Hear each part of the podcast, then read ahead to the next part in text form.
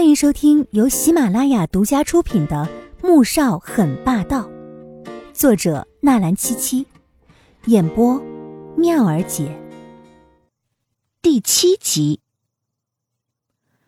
他既然打着咱们几家的名号在学校里招摇，那就要看他受不受得起了。哼，这年头不是有什么水军的吗？白的都能说成黑的。不过是花点钱而已。叶梅的话已经说到这种份上了，纪明轩怎么可能还听不懂？什么也没说，立刻拿着手机走了出去。纪明轩挂掉电话，又想到纪如锦和宁俊的事情，脸上的笑意就冷了下来。妈，你上次不是说爸想拿到地铁五号线的工程吗？现在事情进展的顺利吗？叶梅一听。随即笑了起来。哟，咱们家不问世事的小公主，竟然也开始关心公司的事儿了。纪明轩却没有心思开玩笑，着急的追问着：“妈，你快点说呀！”叶梅敛了笑，叹道：“哎，要是顺利啊，你爸早就说了。那个工程已经落到穆氏手上了。穆氏在春城，就像是皇帝老儿一般的存在。”谁敢和穆氏抢呢？纪明轩的眼珠子转了转，凑到叶梅耳边悄声说着：“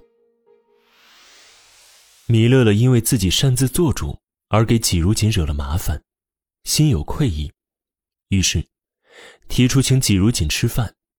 纪如锦也不想去食堂那种地方承受他人异样的目光，爽快的点了点头，心里盘算着哪天再请回来就是了。”刚出校门口，一辆黑色捷豹停在两人面前。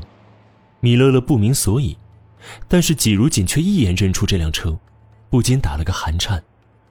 果然，车门打开，就见易灵打开车门走了下来，看到纪如锦，礼貌又疏离的笑着：“呵，纪小姐还没有吃饭吧？”纪如锦拉着米乐乐后退两步，一脸警惕的看着易灵说道：“有事吗？”先生想请纪小姐吃饭。易玲做了一个请的姿势，纪如锦想拒绝，但是看着易玲那副你要敢拒绝，后果会十分严重的神情，顿时就怂了。而旁边，米乐乐则是一脸懵逼状，直到纪如锦坐上车，易玲那皮笑肉不笑的脸在他面前放大，这才回过神来。我也要去。一边说着。一边打开车门就跳进车里，易林愣住了，她还是头一次看到脸皮如此厚的女人。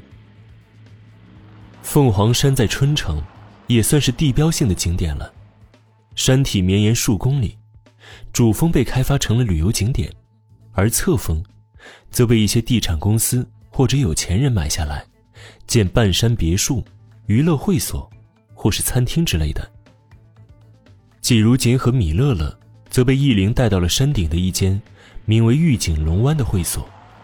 下了车，米乐乐就发出了一声惊叹：“阿锦，御景龙湾哎，这位请你吃饭的可真是装的一手好波呀！”嗯。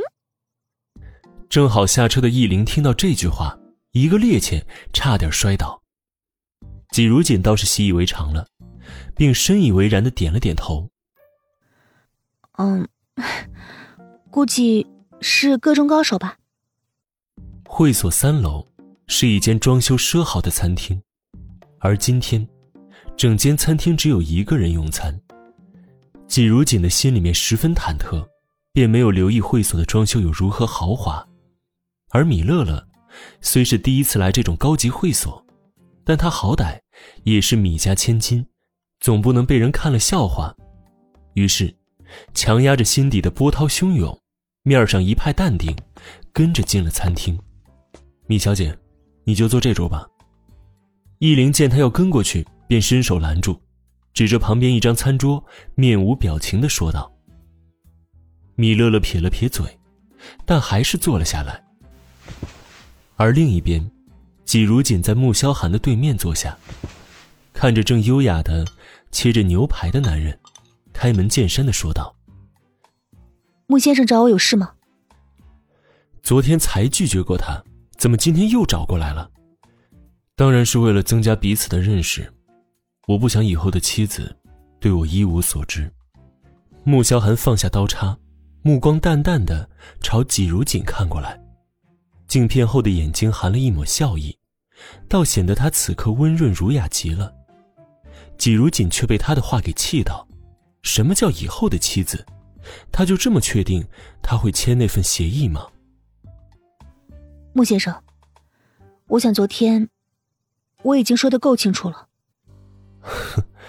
季小姐，这样称呼好像有些太生分了，我以后还是叫你阿锦吧。阿锦，你才二十一岁吧？穆萧寒丝毫不受影响，抛出一个令季如锦莫名其妙的问题。季如锦点了点头。我今年二十八岁，家中排行老大，下面还有一个弟弟和妹妹。接下来。季如锦整个午餐过程，都是听着穆萧寒在做自我介绍，并间隔的问他一些不痛不痒的小问题。直到他和米乐乐被易灵带回 A 大，整个人还处在不可思议的震惊状。他今天怎么就莫名其妙的被带进去了？本集播讲完毕，更多精彩内容，喜马拉雅搜索“妙儿姐”，等你哟。